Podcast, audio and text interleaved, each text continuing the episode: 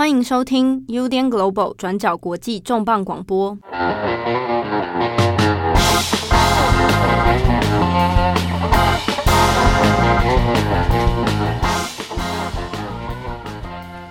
Hello，大家好，欢迎收听 UDN Global 转角国际重磅广播之编辑插播，我是编辑七号，我是编辑惠仪，我是编辑佳琪。上一次我们编辑插播由佳琪呢介绍了他所选的一个国外的独家新闻啊，他上次选的是 BBC Future，大家如果有兴趣的话，可以回头去找我们的编辑插播节目啊。那这个单元系列呢，其实我们想说找我们几位编辑后轮流，有时候来挑一下，可能是其他家媒体。啊，他们大概应该都是国外媒体啊来做的一些独家特别报道或者调查报道，那来谈谈我们所看见的一些观后感或者一些延伸的联想。那这个礼拜我们就找了佳琪跟慧仪两个人哈、一起，我们来谈一个蛮有趣的报道，是来自半岛电视台。而且就在回顾这一次的我们讲新型冠状病毒，俗称武汉肺炎的疫情，那这一个报道到底发生了什么事情呢？先跟大家介绍一下半岛电视台，他们其实在过去都有一直在做纪录片的呃相关的一个项目。那他们这一次在做的，其实就是在说武汉封城前三天的一个景象，就是二零二零年一月十九号到二零二零年一月二十二号。然后这三天呢，有两位记者就是进到武汉封城前的呃。武汉的市内去，然后看到一些可能在武汉当地的状况，包括他去看到武汉的医院，还有武武汉的华南市场。那华南市场在那个时候是已经被封锁的一个状态。那因为它的主题其实设定是在呃之前的，就一年前，呃武汉封城的前三天嘛。哦，那现在我们看，因为刚好到现在，武汉当初封城是一月二十三号，到现在已经快要临界到一周年哦。那中国现在。自己本土里面现在对这件事情的气氛其实蛮微妙的，真的要用“微妙”这个字来形容。因为过去我们大家可能以为想象中中国大概可能会大张旗鼓的想要去纪念或庆祝这件事情，但实际上是越逼近这个日期呢，现在中国官方反而是希望不要一直强调武汉封城，避免大家去联想起当初有所谓的一些吹哨者，有所谓的一些。呃，疫情瞒报的事情，好，所以我们现在回过头来看，是这个半岛电视台报道，其实这样做这个时机点的回顾，它就有蛮多有趣的事情哦。我们就回过头来看，当当初他们进入到武汉的时候，在封城前三天，究竟找到了什么，发现了什么？而且还有一个很特别的是，它不只是半岛电视台自己的记者的潜入哈，它还包含的是中国本土内地自己的记者有在从中来协助。因为这个纪录片，它其实主要是两个记者在进行采访跟拍摄的。然后这两个，因为他在影片里面都是用化名，刚好是一男一女。然后这个男生的记者他叫做杨俊，这是化名啦。然后女的记者叫做陈伟，不过他看起来不是很像华人，所以报道里面还没有特别提到他的族裔或是他的身份。然后杨俊呢，他自己就是一个在北京工作的记者。就是，总之是他们两位就是进到武汉来做这个采访的报道，然后里面就会有还蛮多跑遍了很多的医院，然后还有政府单位，然后但他们的采访都一直受到各种的阻止。对，像是其中那个记者杨俊，他去到华南海鲜市场那边，想要进去做拍摄的时候，是被很多公安阻止的。在那个状态下，华南海鲜市场在当时是已经被封锁的状态。那杨俊想要进去做采访的时候，就被公安挡下来。所以在这个纪录片里面，你可以看到杨俊跟公安之间的一些对峙的状况，像是公安一直说不要拍，但是杨俊就说：“哎，我是记者，为什么我不能拍？这应该是呃，这边是公公。”公众场所，所以应该是可以做这件事情的。到医院的时候，也有一段是，就是他想要采访在那个医院门口走出来的家属，然后也是一样被医院外面的保全拦住，大喊说：“哎，隔壁那个太太，我可不可以问你几个问题啊？”然后那个太太就说：“可以啊，可以啊。”然后保全就说：“不行，你不能采访他，这里是我们医院的那个范围，什么什么之类。”就总之受到很多的阻挡。在那里面的纪录片里面，也可以看到有很多画面，其实是记者偷偷把那个摄影机夹带在包包或者口袋，会有一些这样子录下来的音跟。侧录的那种偷拍的影片在里面，对，不然应该是没办法取得这些画面跟声音的。对啊，以他们两个遇到的状况来说，的确那段期间，不管是封城前后，有一些公包含公民记者，或者是中国自己其他不是央视的记者，有些去到那边现场的时候，的确也大概都遇到类似的问题啊，大部大部分都会被。诶，排拒在外，然后你想要进入医院或者所谓的几个什么实验室或者华南海鲜市场，大概也都只能在周边的区域哦拍一个远景，然后你马上就会被管理员靠近说不准拍，大概都有类似的这种状况了。不过这一支呃半岛的新闻片里面，其实它里面它还是做了蛮多的探访跟调查的。对，它的名字其实也蛮有意思，叫做“绊住世界的三天”。然后其实有讲到的事情是，你从纪录片影片来看的话，在华南海鲜市场跟在医院的氛围其实是很紧张的。但是如果你走到可能街头上面，或者是可以看到记者跟计程车司机的对话的话，可以看到那个时候武汉市民还是处在一个比较呃松懈的状态，就会觉得说，哎，外面是把事情严重化了，就是武汉才没有那么严。重，你不用担心，没有事情，事情没有你想象中的那么夸张。这一点我觉得可以补充一下，因为在我觉得它很珍贵一点是说，它中间有拍出那个气氛的差异。嗯，回想起来，一年前的时候，呃，应该这样讲，二零一九年的年底，那个时候我们做到法新社已经拍相关照片的时候，当时还在讲武汉不明肺炎。那当时中国的一些舆论，我去看的时候，就会发现有这种很大的落差。一边的人会跟你说状况很诡异。气氛很很怪，可是也有很多的中国人会就说哪有这种事？我们现在在路上都好的要命，即便到封城前后，还是这种氛围会差异感很大。那有一些不清楚当地现况的人，就会拿着舆论就会说：“哎，你看还好啊，你看武汉自己自己人也觉得还好啊。”哦，但实际上，其实你看这一支半岛的他的新报道就可以看出，其实实际上现在现地啊，哈，当初那个现地的状况。其实蛮复杂的，而且因为他那个纪录片是用倒数的方式在拍的，就是你可以看到说十九号、二十号、二十一号，然后一直到封城，他的那个气氛是越来越紧张。就是像前面讲到，从一开始他们去访那个计程车司机，司机还很轻松跟他说：“哎，没什么，没什么。”然后一直慢慢到后来，就他会一直倒数到什么八个小时前封城前八小时、前五小时、最后五分钟，他一直在倒数那个数字，会让人看得很紧张。直到最后面的时候是。是陈伟吧？就那个女生，她就对着镜头说：“我已经接到我的主管，要我立刻回北京，在五个小时就要封城，要我立刻现在回去。然后，但是我决定留下来继续拍。就是你可以看到这样子的画面。在最后面的时候，还有说到说，很多人开始。”使用“逃离武汉”这个字，嗯、就是在微博上有一点唤醒我一年前的记忆。开始很多人会说：“啊，我终于离开了武汉，我现在有点发烧，但我人在香港，我还是吃完饭再去看医生好了。”就是当时有很多这样的留言，对，还有跑到国外去的啦，就是明明就发烧还吃那个退烧药，想要过海关。只是他那个时候也收集了很多当时的一些截图跟留言，这样子。对，所以整部片看起来，其实从那个倒数的状况是很有质感，跟包括它的配乐，就是整个影片你看起来有点像是唤回你一年前的 一个记忆。应该说，整部片看起来你的那个状态是，你会处在一个很不舒服的状态，你就会觉得它渲染力太强。也如果还还有如果还有音乐嘛，嗯、啊，然后有做。一定程度的画面剪辑，嗯，有有的人就会觉得说这种方式渲染力太强。那我要讲它的结尾，超级渲染，很煽情。你先讲，我们先把过程讲，对吧？你结尾我们留到后面 给大家一次放送。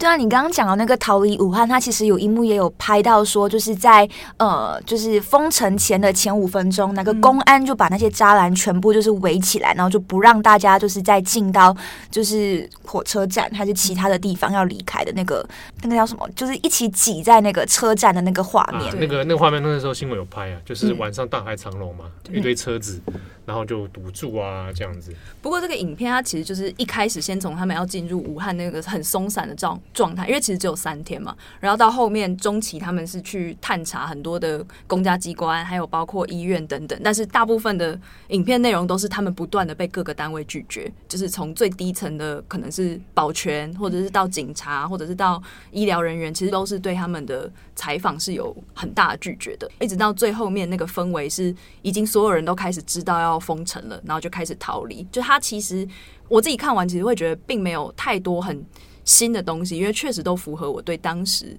的那个验证。对对，只是它就是跟后来中国推出的那个叙事是完全不同的。嗯，我觉得它尤其是在于，可能大家有的人会觉得说，哎、欸，那我既然都去拍了，那最后其实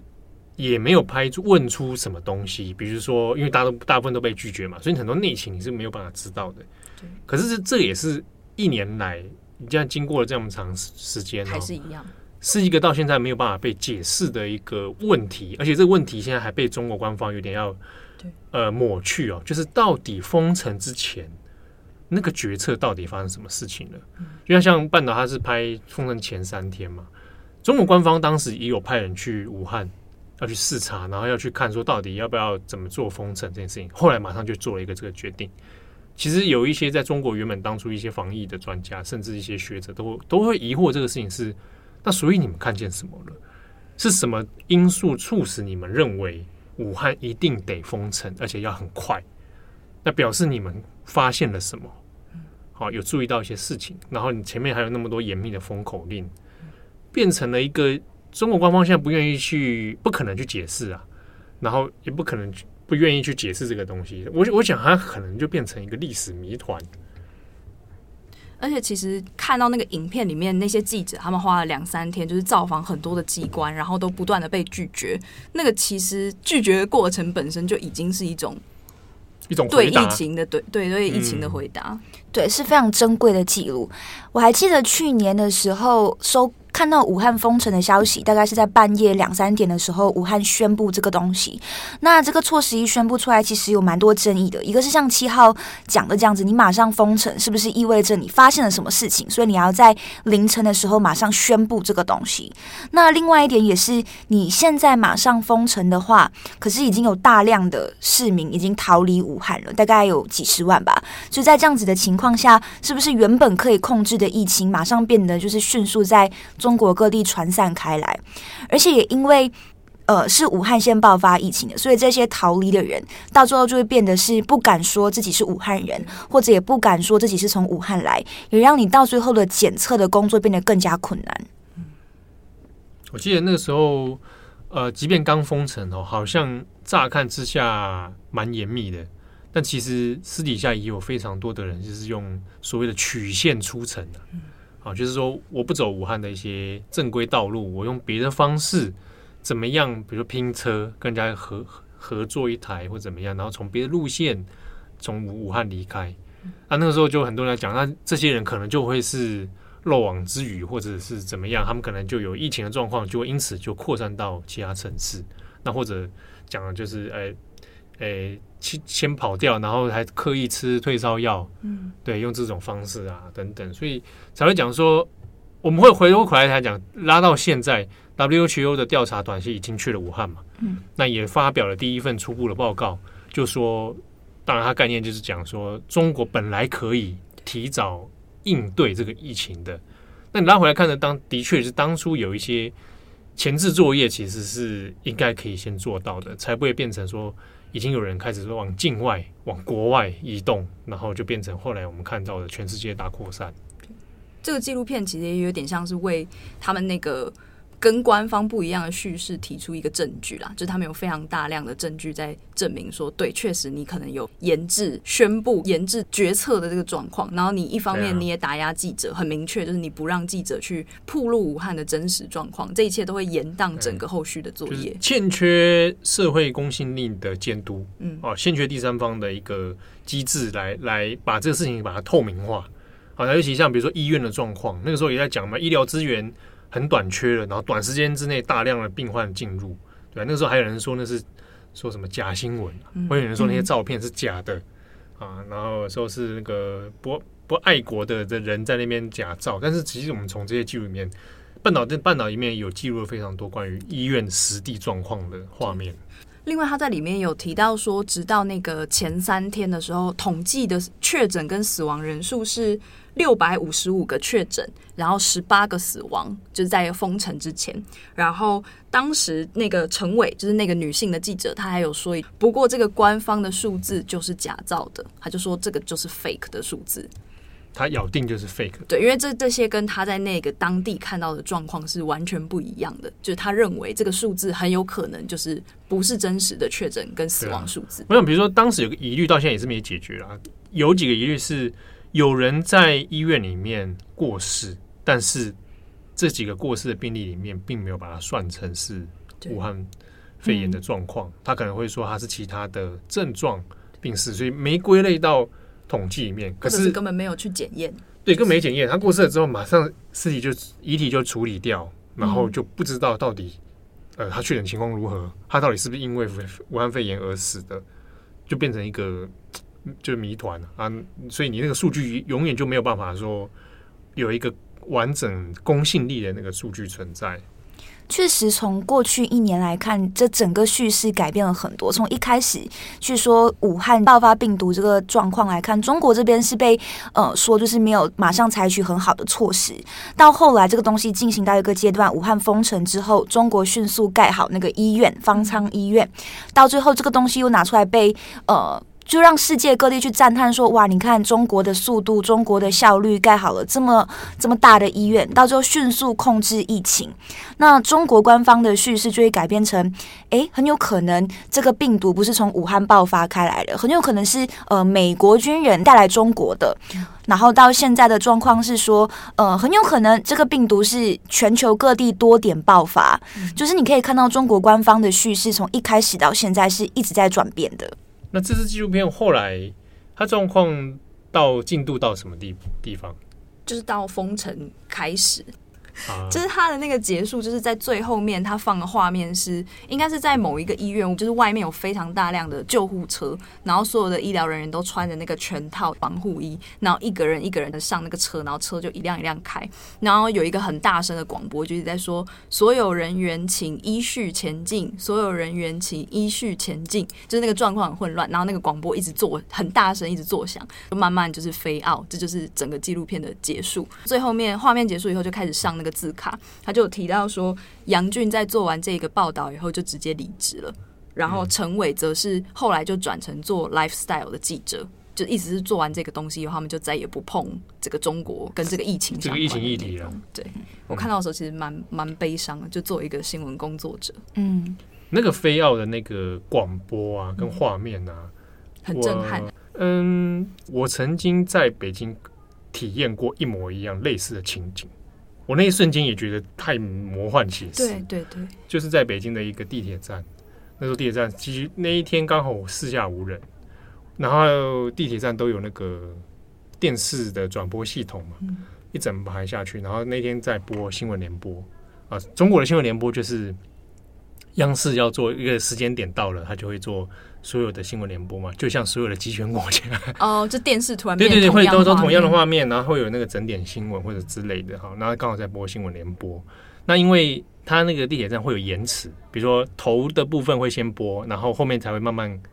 后后面的部分才会有那个嘛，那个比如说呃新闻画面的比较延迟几秒钟这样子，所以会变成一个在月台的长廊底下。形成一个回音效果，哦，好像小说。对，然后那一瞬间抬头，然后就你就听到那个新闻联播的声音，嗯、然后就是央视正在做一个新闻报道，嗯、然后他很机械般的声音正在报道中国的情、嗯、政治情况这样子，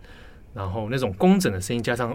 整个长廊底下那样的回音，跟你刚刚讲的那个飞奥的感觉非常像。然后、嗯、那一瞬间，我当下那个体验，觉得哇靠，这。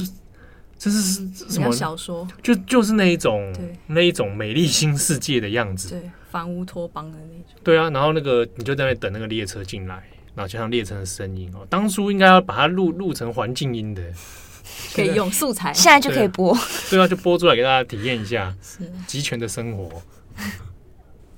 那其实刚刚除了提到半岛台的这两个记者拍的武汉的呃疫情的状况之外，其实还有一些中国的公民记者在那个时候其实也有潜入武汉去做深度调查的。我觉得我们也可以就是再多关注一下，像是可能陈秋实或者是张展这一些人。张展是成为呃进去武汉报道的这些公民记者里面第一个被起诉的，然后到最后是决定被判刑四年。那他从去年五月被逮捕之后，就一直绝食抗议到现在，呃，所以这半年来的状况都是以呃胃管强迫灌食，所以身体的状况现在非常虚弱。然后像是陈秋实，他现在的状况也是下落不明的。就这些公民记者，其实也是进到武汉去做报道，但是相较起来，他们的人身安全全部都受到了威胁。嗯嗯。好，那如果大家对这个纪录片有兴趣的话，也可以上网去找，就已经可以看到他们完整版将近一个小时的纪录片。然后它的名字叫做《Three Days That Stopped the World》，然后你可以打半岛电视台，就是可以搜寻到这个纪录片。好的，那感谢佳琪跟慧仪的介绍，也感谢大家收听今天的编辑插播。我是编辑七号，我是编辑慧仪，我是编辑佳琪。感谢大家的收听，我们下次见，拜拜，拜拜，拜拜。感谢大家的收听。想知道更多深度国际新闻，请上网搜寻 Udan Global 转角国际。